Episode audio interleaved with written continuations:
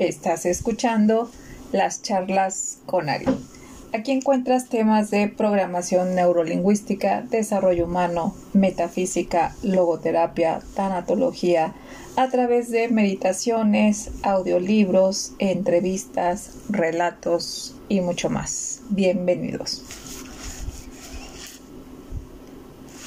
Bien, vamos a continuar. Seguimos en el capítulo 3 con el libro El avance, un salto cuántico para dejar de sufrir del maestro Fernando Malcún. Es un libro que lo encuentras a la venta en Amazon.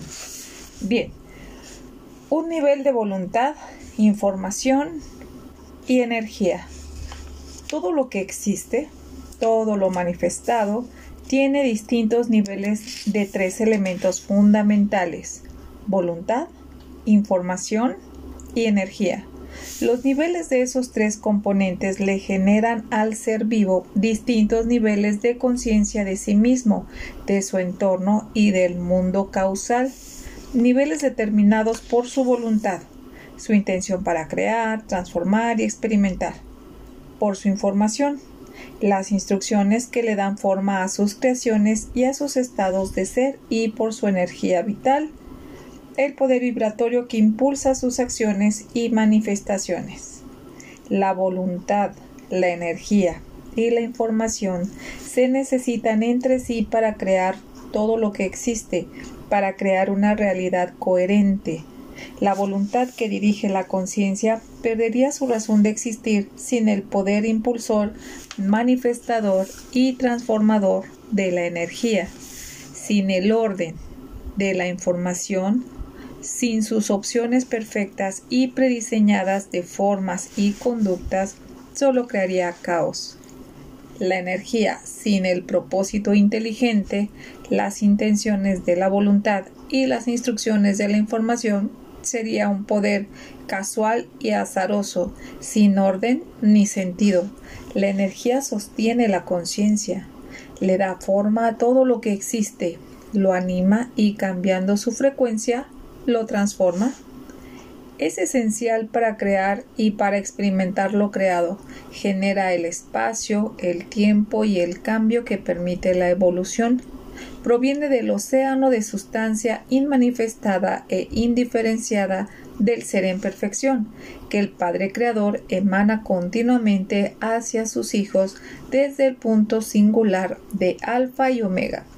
La información sin las intenciones y deseos de la voluntad para dirigir la energía a manifestar, para experimentar, no tendría razón de ser. Unidos estos tres elementos esenciales, actuando simultáneamente se convierten en conciencia.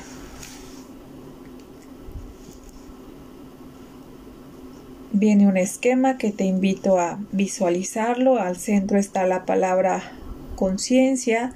Se desprenden tres círculos encontrados.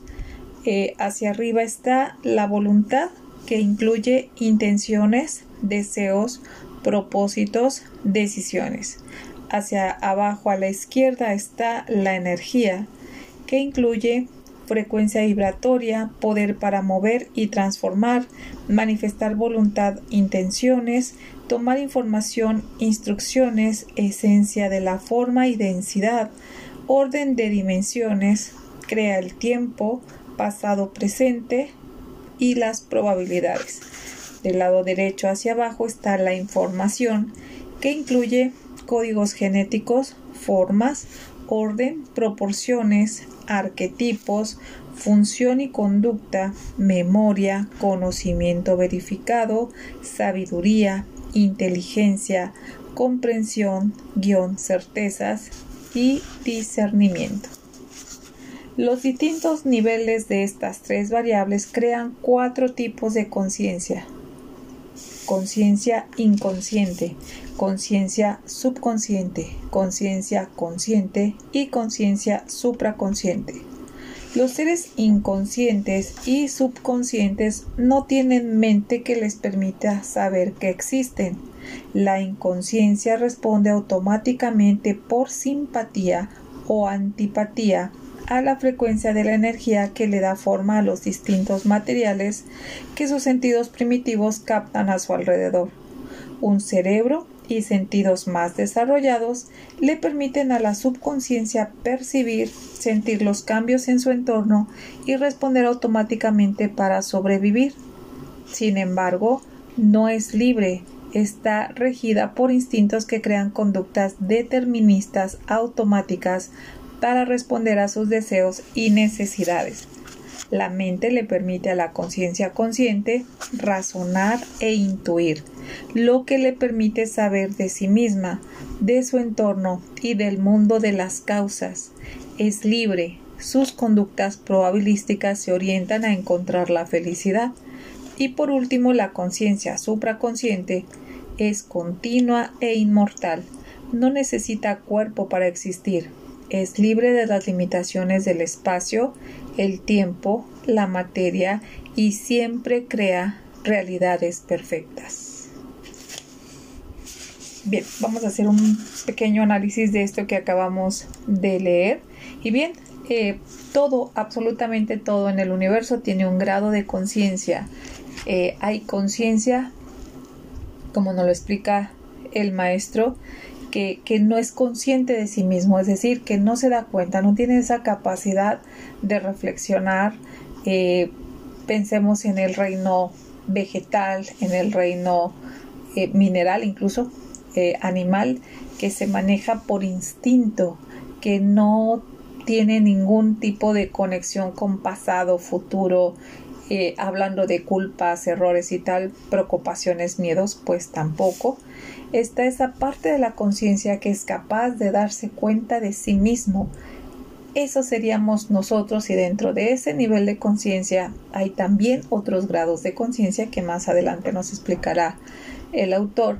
Y bueno, está la otra conciencia, aquella que ya no está amarrada al tiempo-espacio que sería la de los seres ascendidos. Es más o menos para esquematizar lo que acabamos de leer. Y bien, como en cada final de capítulo nos regala unos recuadros con acciones para ser feliz. Algo así como el paso a paso que en cada capítulo va avanzando, avanzando. Y esto hace que este maravilloso texto se convierta también en, un, en una especie de cuaderno de trabajo. Bien, dice así. Acciones para ser feliz. 1. Abre tu mente. Entiende que eres una parte única y esencial del único ser que existe, que no está separado del resto sino interconectado al universo entero.